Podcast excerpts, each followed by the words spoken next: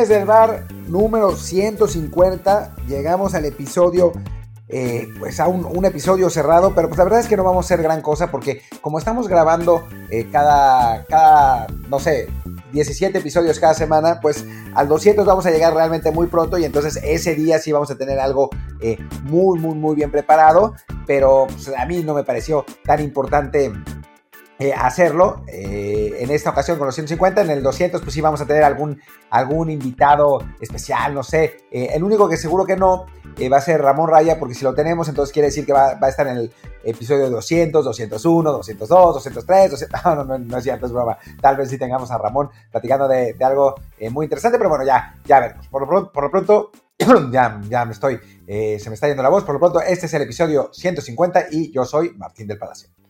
¿Qué tal? Yo soy Luis Herrera y si Martín no va a celebrar es porque ya, pues ya está cansadito, quiere irse dormir. Yo ya tengo el whisky ahí preparado en la casa y ya dije, así como el fin de semana para la liguilla era de a shot por gol, pues hoy va a ser de shot por capítulo. No, esperen, ya serían demasiados. Mejor no, mejor nada más. Nada más uno, dos y ya para descansar, porque sí, la verdad es que no hay mucho más que hacer, pero bueno, tampoco Vamos a volvernos locos. Antes de comenzar, como siempre, les recuerdo que estamos en Apple Podcast, Google Podcast, Spotify, Stitcher, Himalaya, Amazon Music, iBox, Overcast, Castbox y muchísimas apps. Así que en la que más les guste, por favor, suscríbanse. Y también síganos en Twitter y en Instagram en arroba desde el bar POD. Denle retweet también a los que son los, los tweets con los promos del programa para que así más y más gente nos encuentre. Y pues ahora sí, Martín, ¿qué te parece si comenzamos? Primero que nada con esta pues cuasi polémica que se hace en Twitter cada vez que sale el ranking de FIFA y sobre todo cada vez que sale el ranking con México bien colocado porque salen los que de salen, uy no, es una mentira, México no es de los mejores del mundo, que bueno, efectivamente no lo es, no somos una selección top, pero hoy que estamos novenos, sí cabría decirle a la gente, a ver, el ranking tiene su razón de ser, no, no, no, es, que, no es que llegue a la FIFA y diga, ay sí, México nos cae bien, vamos a darles un buen puesto. Sí, no, para nada. El ranking tiene un sistema de puntuación que además van refinando eh, de tanto en tanto. Llegó, hubo un momento antes de 2006 en el que eh, las confederaciones tenían una, pues un peso bastante similar entre ellas y entonces pasaban cosas como que México estaba en cuarto lugar del ranking de FIFA, que era una exageración absoluta y que la Volpe todavía presume sin control, pero la verdad es que el, el algoritmo con el que se calculaba el ranking era una, una ridiculez. Lo han ido refinando y ahora está pues dentro de todo bastante más, más fidedigno. Si México es noveno, es esencialmente porque desde que asumió Martino ha ganado 19 partidos, empatado 2 y perdió uno. Entonces, así, pues la verdad es que con esos números, enfrentando a rivales razonables, sin ser gigantescos, pero razonables, pues cualquiera sube en el, en el ranking. Así que no se puede decir que no es merecido. Además, para una selección que en el último mundial acabó en el noveno lugar. Sí, que es, lo que la gente a veces no, entiende. Un ranking no es una votación de qué equipo es mejor en la cual 20 sabios se pongan de acuerdo y elijan específicamente al mejor, al segundo, sino, no, el ranking es una tabla de resultados que funciona en base, como dice Martín, con base en lo que cada equipo gana, empate y pierde y contra quién es. Y en caso del fútbol, bueno, a México le ha ido relativamente bien desde que entró Martino, solamente una derrota que fue contra Argentina hace ya más de un año. Eh, se, le ganó a Holanda, por ejemplo, hace unos meses en Holanda, eso cuenta, se le ganó a Japón y Corea, que son rivales medianos, pero bueno, para términos del ranking ayuda bastante. Y, otros equipos pues han perdido puntos en el camino, también porque, bueno, porque han jugado Nations League, porque tienen también eliminatorias más duras, lo que sea. Pero bueno, el ranking es eso, ¿no? Simplemente una, una fórmula que compila resultados y que por tanto este, te dice, bueno, en este momento México es el noveno país que mejor resultados ha sumado en los últimos que cuatro años, ¿no? Si no me equivoco. En los últimos cuatro años, sí. Y además, digo, hay el otro, el otro ranking que, eh, califica a los equipos en el fútbol mundial, que es el ELO, el ILO, eh, pone a México en 12. O sea, tampoco es que esté mucho más lejos de eso, ¿no? O sea, están más o menos en el, en el mismo rango. Entonces, pues, o sea, si, si a nosotros no nos gusta, es porque somos negativos. O sea, esa es la realidad, porque no, no es que nadie no es que Televisa le haya pagado a la FIFA y al, y al Hero Rating para, para, que los pusieran arriba, ¿no? O sea, es, pues es la realidad. Ahora sí que como, como decía un, sabio de, de, la, ¿cómo, ¿cómo, se llama? El, le dicen a León la ciudad de los grandes esfuerzos, no sé qué, Raúl Orbañanos, pues esa, queridos amigos, es la realidad. Así como, por ejemplo, o sea, la, única comparación que podemos hacer, digamos, de un ranking que es este muy constante es el del, tenis, donde, bueno, la ATP en los hombres, la WTA en las mujeres, pues también tienen esto, donde el caso, por ejemplo, de los, hombres, pues sí, por años han dominado Federer, Nadal y Djokovic, no hay ninguna duda, digamos, de, de que son los tres mejores del mundo, pero detrás de ellos el ranking va cambiando cada año, incluso casi cada dos meses, en cuanto a quién es el número cuatro o quién, es el, quién está en el top ten y por un buen rato, por ejemplo, un tenista bastante, digamos, medianito para términos de élite, como era David Ferrer, llegó a ser tres del mundo simplemente porque el tipo jugaba muchísimos torneos y le alcanzaba para que sus mejores resultados dieran para que sumara muchos puntos y así llegar al, al 3-4 del mundo, aunque en realidad nunca fue el tercero o cuarto mejor tenista del mundo, ¿no?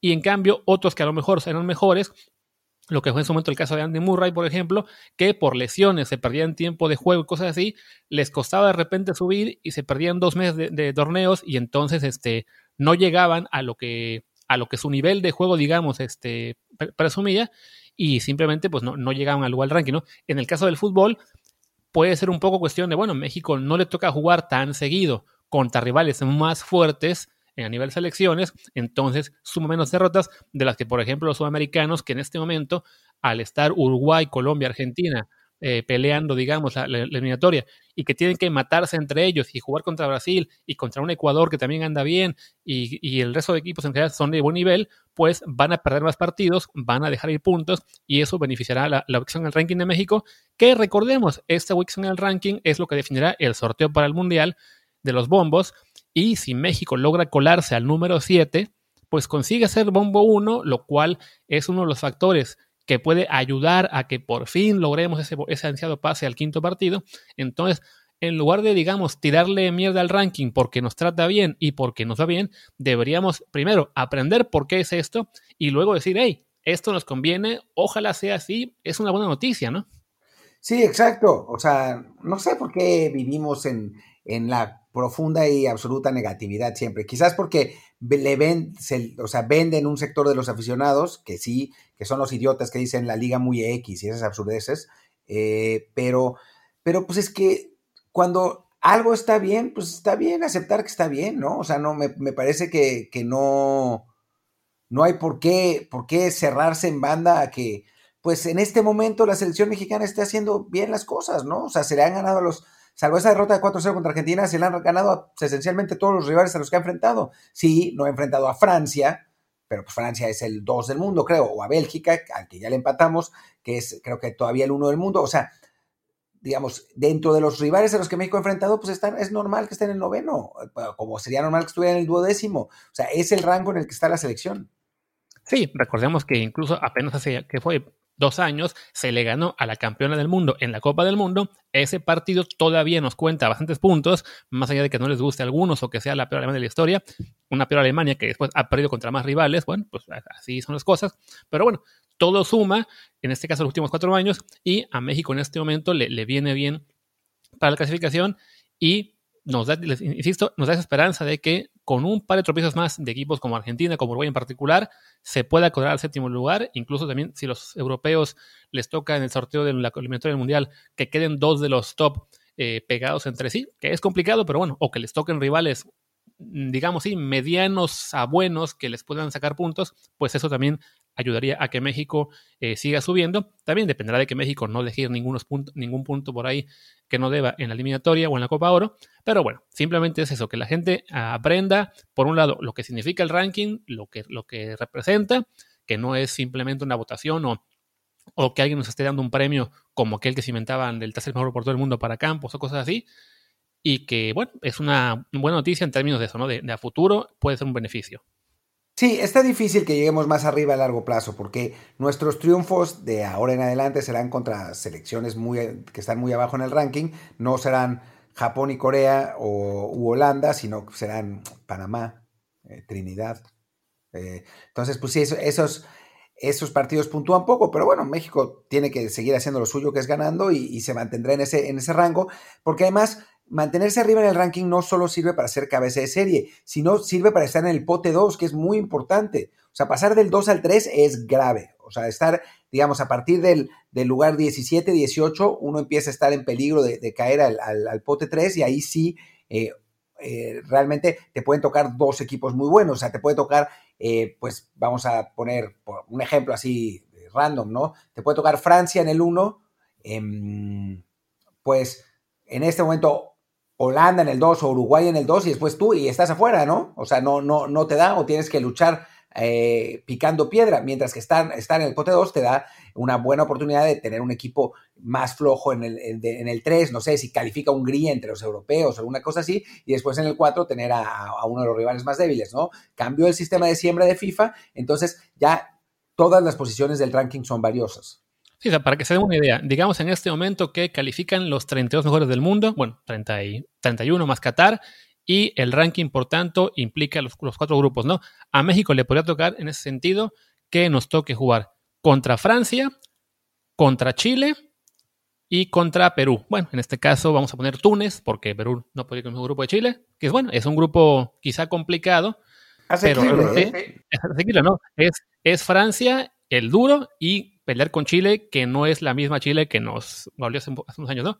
Estados Unidos, que es el rival que en este momento es el número 22 y que además sería justo el equipo que contra el que más puntos podemos sacar si le ganamos en eliminatorias y en Copa Oro, pues a Estados Unidos le puede tocar, por ejemplo, un grupo con España, Holanda y Serbia.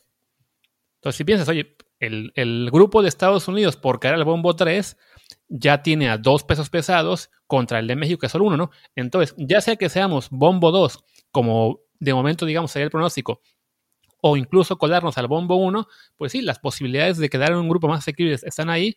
Y bueno, ya creo que, es lo que deberíamos este, destacar más y que la gente, pues sí, se vuelva menos loca con que, ay, es una mentira. O sea, lo es en términos de que sí, no representa el, nivel real de todas las elecciones, pero no es tampoco un invento, simplemente es eso, ¿no? Una, una, una tabla de resultados que pues da lo que tiene que dar y, y en la que México está aprendiendo, digamos, a, a jugarla muy bien, como en su momento Bélgica y Polonia, cuando el ranking era distinto, y a base de no jugar amistosos, lograban ellos subir muy rápidamente.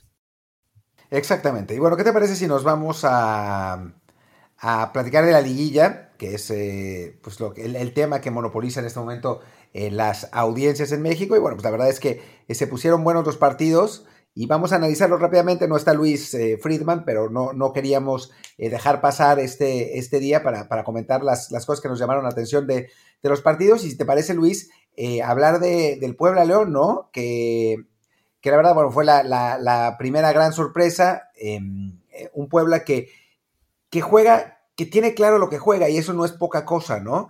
Y que logró neutralizar por momentos a León en, un partido que, que, que, en el que aprovecha, aprovecha el punch, aunque el León sigue siendo un equipo más poderoso y, si nos vamos al estricto sentido, me parece que jugó mejor, pero bueno, aprovechando la localidad y el punch, saca una ventaja que lejísimos de ser definitiva, pero es, es sin duda inesperada.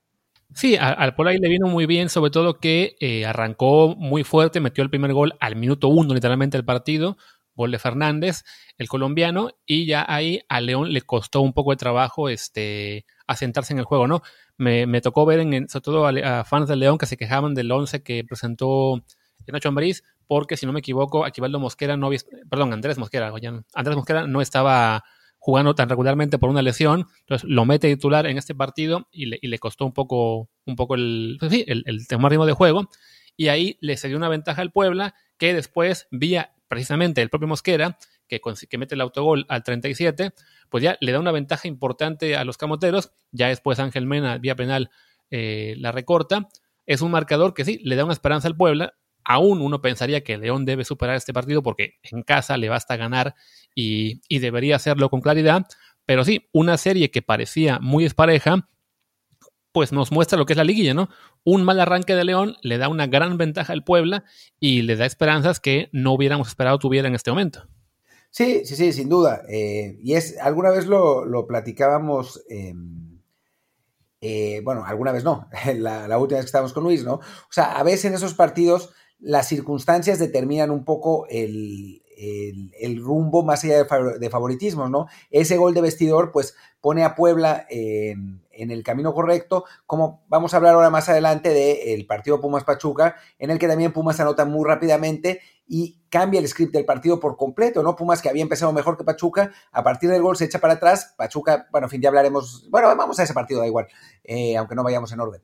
Eh, Pachuca, Pachuca ataca, ataca, ataca, ataca, más obligado por las circunstancias eh, que por el, planteamiento original del juego entre los dos. O sea, yo tengo la, impresión de que si Pumas, digo, Pumas ha sido un equipo que ha, que ha absorbido bien los ataques y ha jugado al contragolpe casi toda la temporada, pero, pero creo que Pumas no hubiera sacrificado tanto la posesión si no hubiera notado tan rápidamente el 1-0, ¿no? Y al final de cuentas le sale la apuesta porque le ha salido toda la temporada también así, pero eh, ese gol es el que, el que determina un poco, un poco la situación y por supuesto el penal que, falla el Pocho Guzmán, que además es un penal que jamás era y que, es una vergüenza lo que hizo el árbitro y el VAR.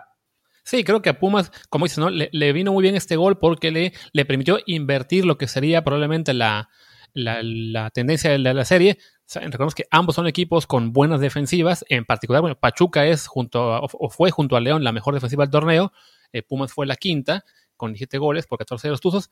Pero Pumas tuvo mucho más, mucho más punch perdón, durante el torneo con 29 goles, mientras que Pachuca apenas marcó 18. Fue, si no me equivoco, la segunda peor de todo el torneo. No, miento, la, la sexta peor, pero de los que llegaron a liguilla, ahí sí, la peor en repesca también va Necaxa. Entonces, al obligar a Pachuca a ya a, estar en desventaja y ahí sí, a buscar el gol, no solo para igualar la serie, sino porque tiene que remontar ahora, tiene que marcar dos, porque Pumas tiene la ventaja de la primera tabla, pues sí, le cambia el script, pone a Pachuca en una situación muy incómoda, que no, no le tocó vivir contra, contra, contra, contra Santos, pero por ejemplo, y Pumas se siente muy cómodo, pues sí, echándose atrás, confiado en que tarde o temprano en un contragolpe va a llegar, no llegó ayer, pero bueno, puede llegar en CU ese segundo gol que defina todo. Aunque sí hay que reconocer que al final sí está Pumas sufriendo un poquito de más. Hubo incluso una jugada en la que Julio González salva lo que iba a ser un autogol también. Eh, pero sí, creo que ese gol tan tempranero de, Fabio Álvarez, si, si no diríamos que definió la serie, sí por lo menos la encominó muy, muy del lado que Pumas quiere. Y se ve muy complicado que este Pachuca, que tiene tan poco gol, pueda encontrar la fórmula en CU de darle la vuelta salvo eso, ¿no? Que también que se encuentre con un gol de vestidor que cambie el script. Exactamente. Eh, y ahora, ahora para la vuelta va a ser interesante lo que pase con, Pumas Pachuca, porque digo, ya hablaremos también con, con. Ah, no, no hablaremos con nadie, lo, lo, hablamos en este momento. Va a ser interesante porque vamos a ver si regresa Talavera. Eh, es verdad que eh, Julio González tuvo una buena actuación, pero pues no, no te da lo mismo lo, que, lo que hace el, veterano portero, el veterano, seleccionado mexicano, que es muy importante tanto en el, en, el, en el, campo por lo que aporta como por el liderazgo que tiene. Entonces, es, si, si Talavera puede volver, sería un punto positivo para Pumas. Y también qué pasa jugando a las 12 del día, ¿no? Un horario en el que Pumas está muchísimo más acostumbrado a jugar. Lo que veo de última noticia de hoy, de hoy viernes, es que Lelini dice que tiene muy buenas posibilidades de jugar el domingo Talavera, que creo que como dices, ¿no? por lo menos Julio González lo hizo bastante bien. Creo que por un lado este, nos da esa tranquilidad que un poco que, habíamos perdido con el hecho de que Talavera pudiera no estar. Julio está respondiendo bastante cuando, cuando ha tocado jugar este torneo, que ya han sido varios partidos. Este, y también, pues en un, poco en un paréntesis, también nos hace pensar, bueno, ¿cómo es posible que Puma se pasara tres años sufriendo al pollo Saldívar? Y era cuestión de tirar dos piedras y de encontrarse dos porteros que, uno de entrada, seleccionado nacional y con gran nivel, y otro que siendo el suplente, está jugando también a un nivel de portero titular de primera división. Sí, y que era el suplente de Santos, ¿no? O sea, no, no es que hubiera sido imposible de conseguir mientras, mientras estaba el pollo Saldívar. Lo que pasa con Pumas eh, es que, y, sus porteros, es que por años y años y años y años Pumas ha tenido una tradición de tener porteros de cantera. O sea, de hecho, hasta, salvo Javier Lavallén, si no me equivoco, Pumas ha jugado, el, el titular de Pumas siempre ha sido de cantera, desde creo que 1979 hasta ahora. Entonces, pues es una de esas inercias como, que los técnicos mexicanos de Pumas tienen que ser también exjugadores. Eh, entonces, es una inercia que le es muy complicada sacudirse a la universidad. Algunas veces los suplentes han sido eh, de fuera, como el Rorro en algún momento, como Miguel Ángel Fraga, eh, lo era hace unas temporadas. como ahora Julio González, pero para que el titular de Pumas fuera un portero no de cantera tenía que pasar dos cosas, que el portero de cantera de plano no la hiciera, como pasó con el Pollo Saldívar, y otra que se les presentara una oportunidad tan grande como que les cayera un seleccionado nacional gratis y que su ex equipo le estuviera pagando el sueldo. O sea, eso e, es como absolutamente impensable y fue el mejor de los escenarios para Pumas. Claro, que me acuerdo que esto lo hablamos un poquito apenas en los primeros episodios del bar, cuando todavía, creíamos que sería una temporada eh, normal y que no habría que estar encerrados en la casa dos meses enteros, que te decía yo, no, para mí, para Pumas era urgente plantearse el salir de esa inercia de decir bye a Saldívar porque urgía un portero. Al final, pues sí, lo acabaron haciendo, no de la forma que esperábamos. Yo, yo pensaba que la, que la fórmula que iban a buscar era buscar a un portero en extranjero.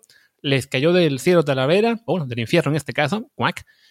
Y además encontraron a Julio González como una oportunidad este, muy buena. Que Julio ya estaba en el equipo desde el torneo pasado. Había llegado porque había estado él en, jugando en la tercera edición española. Se vino para acá a jugar con el Praviano, jugó cinco partidos y se regresó. Pero bueno, parece que como le pasó en su momento a Charlie Rodríguez, el venir a España a jugar un poquito en divisiones inferiores, como que les ayuda, no sé, a, desbloquear algo en, su capacidad futbolística, regresa a México, no le dan la oportunidad al principio cuando estaba el, el Pollo Saldívar, lo conservan el torneo con Talavera como titular, y ahora que sí le llegan su oportunidad para jugar, pues está demostrando que si se queda y aguanta un rato, parecería que tiene Pumas también ahí a un suplente a largo plazo que, que puede ser muy útil, más allá de que, bueno, lo que pueda pasar en el futuro con Talavera sea un año que se quede en Pumas, pues por lo menos ahora mismo la, vida en la portería de Pumas se ve mucho mejor que hace seis meses. No, bueno, sin duda alguna. Y después, digo, ya, ya, ya hablaremos y es, momento de ir para otro lado. Hay que ver qué pasa con los nueve de Pumas, ¿no? Porque uno se va a ir. Parece que Carlos González se va a Tigres, pero, pero bueno, uno de los dos se irá porque Pumas necesita dinero. Pero bueno, por lo pronto, en cuanto al, al juego, pues el mejor escenario posible para Pumas, ganando, ganando de visitante y con el regreso de Talavera y el, hecho de que van a jugar en CU, pues Pumas debería ser considerado favorito para, para, el partido de vuelta. No hablamos de, qué esperamos en el partido de vuelta de, León Puebla, creo que es el momento de hacerla ahora. Creo que, digo, a riesgo de volvernos a equivocar, como nos hemos equivocado cada vez que ha jugado el Puebla, eh, me parece que ahora sí se va a acabar un poco el, asunto, ¿no? O sea, León tendría, a ver, va a salir con todo a, a arrollar al Puebla y la clave es que logre anotar rápidamente, ¿no? Si, si, no lo consigue, entonces se le va a poner complicado el partido por una cuestión de tensión, pero me parece que tiene los suficientes fuegos artificiales, aunque no tenga un 9 eh, de referencia, como para poder salvar esta eliminatoria, ¿no? Yo, sinceramente, me encantaría que pasaran Pumas y Puebla, porque así Pumas enfrentaría al Puebla y no jugaría necesariamente contra alguno de los otros equipos que parecen más poderosos. Sí, de acuerdo. Creo que es claramente favorito eh, el, León y creo que lo, lo, va a lograr también. O sea, el Puebla, este, ese gol que recibió de, Ángel Mena de penal le, abrió la puerta al León y le complicó mucho más la asistencia del Puebla, porque ahora cualquier victoria de León, bueno, no, cualquier victoria, que gane 1-0 le alcanza, que gane 2-1 también. La única fórmula en la cual el Puebla avanza perdiendo es si pierde 3-2, 4-3, 5-4 por gol visitante, pero bueno, ahí sí ya se ve muy, muy complicado que el Puebla pueda llegar a hacerle cuatro goles o tres al, León en el, en el, Camp Nou, pero en el Nou, Camp, o como le llamen ahora. Este sí, bueno, y ahí sí creo que el León se lo lleva. En el Pumas Pachuca también creo que, que Pumas va a acabar cerrando la eliminatoria ganándolo. Este, este partido, pues sí, se presta todo para que Pachuca tenga que lanzarse de frente, no teniendo muchas, muchas armas para ello, y que Pumas aproveche y al contragolpe lo acabe rematando tarde temprano. Supongo que coincides. Y si te parece, pasemos ahora, ya que hablaste de, que se va a ir Carlos González, pues hablemos del equipo al que se va a ir, que también se va a ir ya aparentemente de la liguilla este domingo. Sí, qué desastre lo de Tigres, ¿no? Em, curiosamente se revirtió un poco la tendencia, también dictaminado por, por el flujo del juego, con, Cruz Azul yéndose al frente eh, rápidamente en el partido. Eh, Tigres tuvo muchísima más posesión, que eso no es tan poco habitual, pero también tuvo muchísimas más opciones de gol que, Cruz Azul, pero las claras fueron de los celestes y además hubo verdaderos horrores defensivos del lado de Tigres que a final de cuentas fueron los que dictaminaron el juego, ¿no? El, error de Diego Reyes en el segundo gol es, muy grave y, eso cambió por completo el rumbo del partido porque ya Tigres había logrado eh, empatar el, partido con ese gol de, Guido Pizarro y parecía en ese momento que podía encaminarse a eh, pues tratar de hacer valer su, su localía, pero el segundo gol de Cruz Azul realmente los mató y después cayó el tercero y la, eliminatoria prácticamente se definió. Sí, como lo comentaba yo ayer en Twitter, claramente ahí nos deja una prueba de por qué al Tuca no le gusta atacar, porque sí, ayer que las circunstancias lo, obligaron, pues a Tigres le pasó lo que muchos de sus rivales, y sí, los números son increíbles, ¿no? Tomé aquí el gráfico que puso Televisa Deportes, que era de que Tigres tuvo en total 71% de posesión contra 29 de Cruz Azul y tuvo 7 disparos contra 8 de Cruz Azul. En un juego normal, el 3 a 1 habría sido a favor de Tigres, pero no, no fueron muy efectivos. Se entiende también que, que vayan así por el delantero de Pumas, por, Carlos González.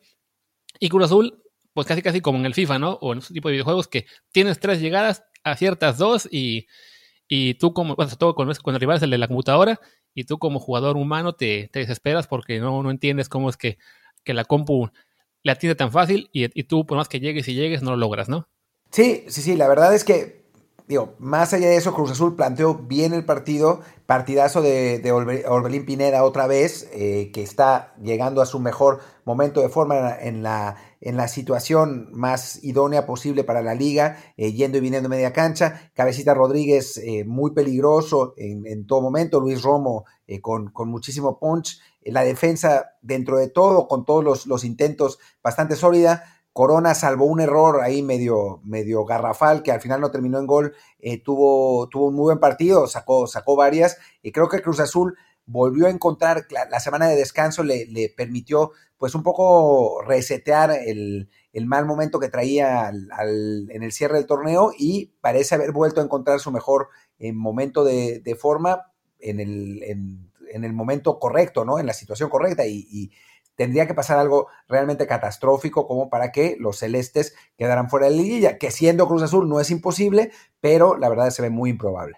Sí, lo que decían en Twitter algunos aficionados de Tigres, el un nuevo Aztecaso, que señores, Aztecaso solamente hubo uno y fue de Costa Rica, no el que ustedes piensan que sea aquel de edición al América.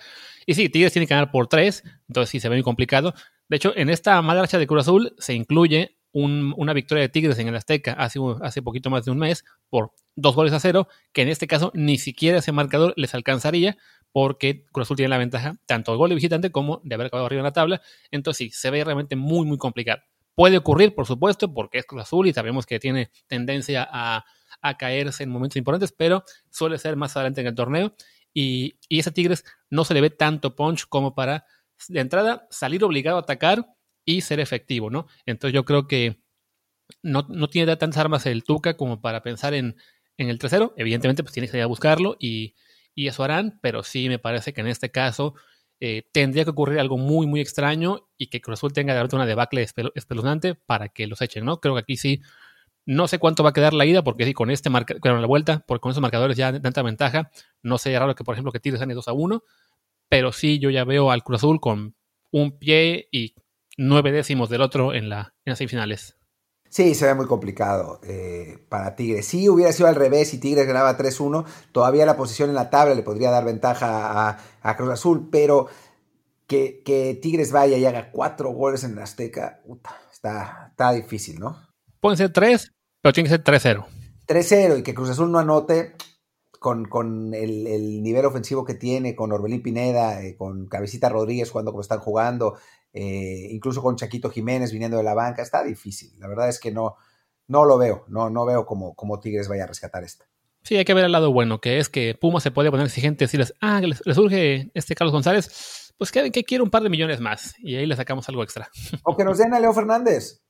Y Por ejemplo, ya que, no, ya que no lo usan, efectivamente, ya que no lo quieren, pues yo creo que en Pumas vendría muy bien. Sí, sin duda.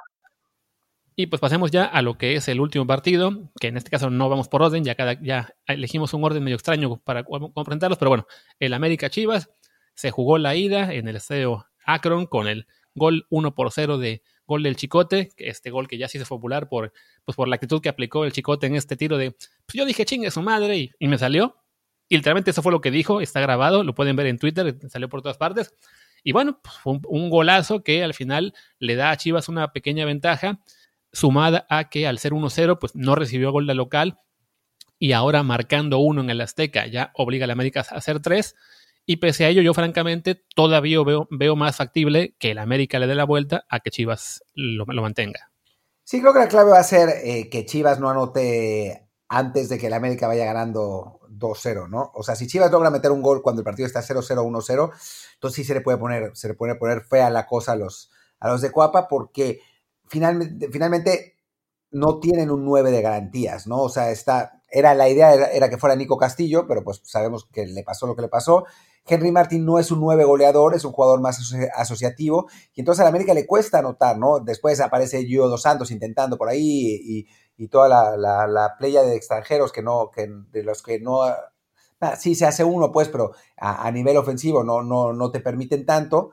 Entonces, eh, entonces, para, para, América sería complicado, ¿no? Tener que buscar tres goles, eh, sobre todo si, si, si, la cosa es, perdón, eh, si, si, ya no queda mucho tiempo y el, marcador está 1-1 eh, o 0-1 perdiendo. Em, hablar de, de, Chicote sí hizo el chingue su madre, pero la verdad es que fue el mejor jugador de Chivas en el partido, ¿eh?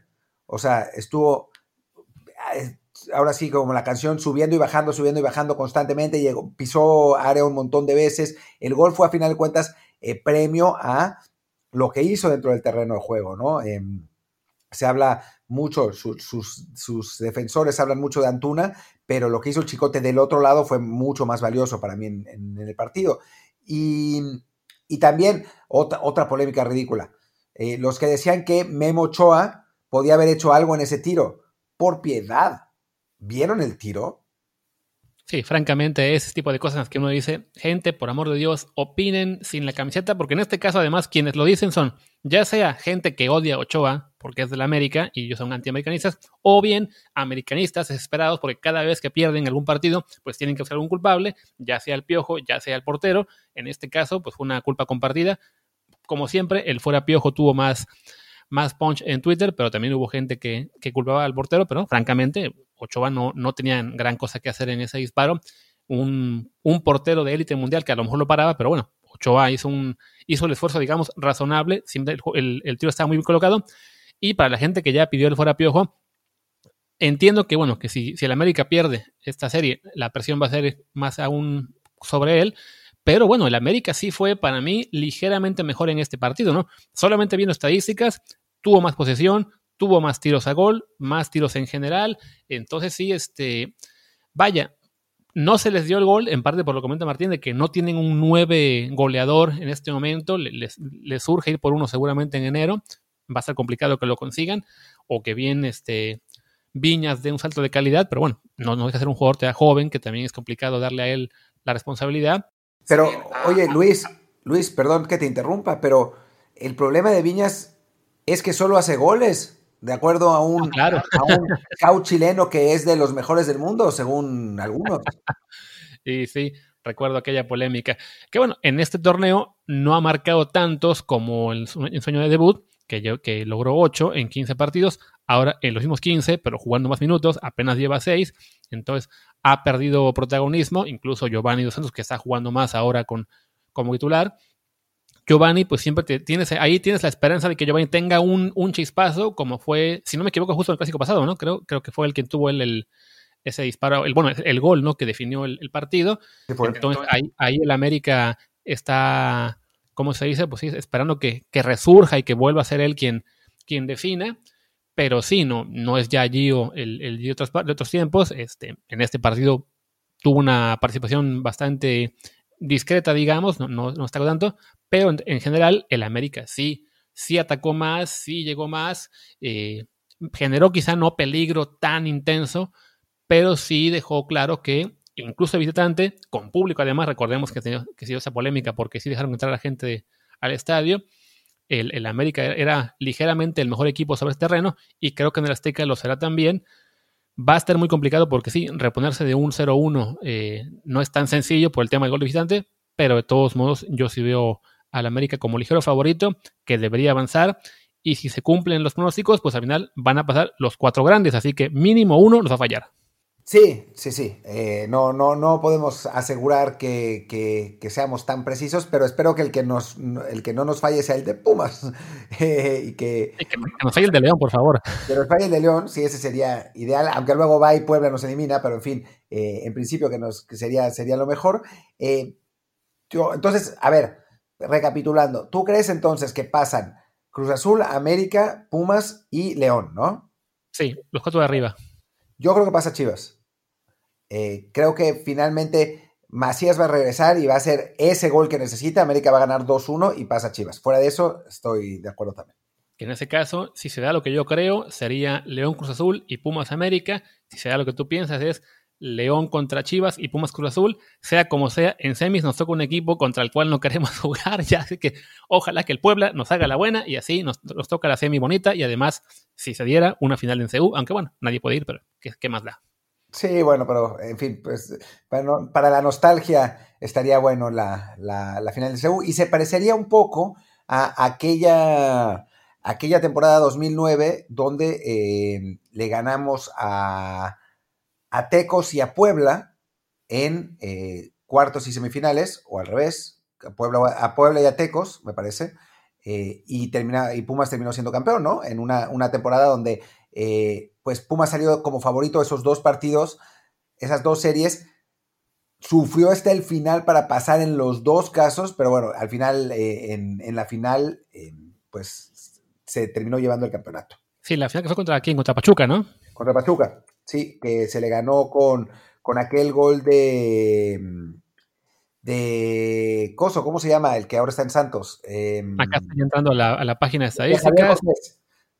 No, el gol de Pachuca fue. claro, fue gol de Pablo Barrera que se lo comió, se lo, comió Calera, Calero.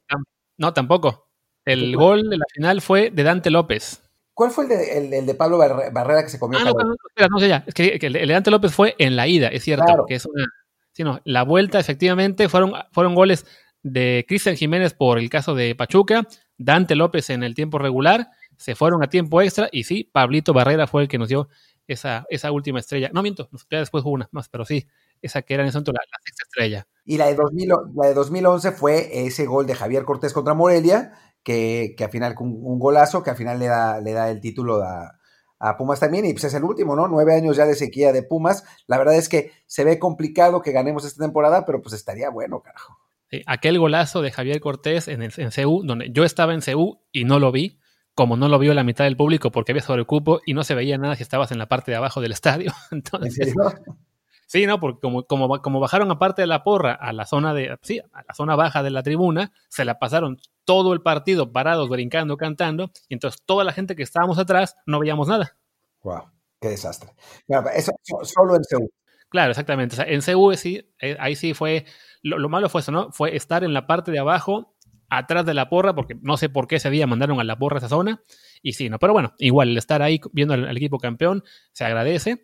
Y en este caso no nos tocará estar ahí, ni sea que sea la final o no en, en CU, en el CEO León o donde sea, porque pues, no habrá nadie, salvo que Chivas llegue y entonces sí eh, va a haber eh, gente en una parte de la final. Pero bueno, en este caso creo que ya ambos dijimos nuestro pronóstico, solamente tenemos la diferencia en el América y Chivas. Si han visto nuestros, bueno, si han escuchado los programas de Pix de NFL, ya saben a quién, quién confiar más. Eh, solo, en caso de que quieran apostar. Si no quieren apostar, más o menos, más o menos igual. Sí, sí, si, es, si el spread es León menos 3, yo iría con Puebla. Está bueno. Muy bien. Muy bien, ya. De los picks del spread de la NFL los haremos mañana sábado, ya que sepamos bien eh, cómo quedan el calendario de partidos, que ya, ya tenemos la idea de que se va a mover un par de partidos para el, para el lunes o para martes, pero bueno, por lo pronto acabemos con Liga MX, ya hablamos de la liga, ya hablamos del ranking FIFA y con eso despedimos el programa porque además es viernes por la noche y queremos, pues Martín irse a dormir y yo irme a tomar un whisky junto a mi serie Netflix y pues no hay más, ¿no? Porque estamos todos encerrados. Así es, pues muchas gracias, yo soy Martín del Palacio, mi Twitter es arroba martindelp. Yo soy Luis Herrera, el mío es arroba luisrha y el del programa es arroba desde el bar POD, desde el bar pod. Pues gracias y hasta mañana. Chao.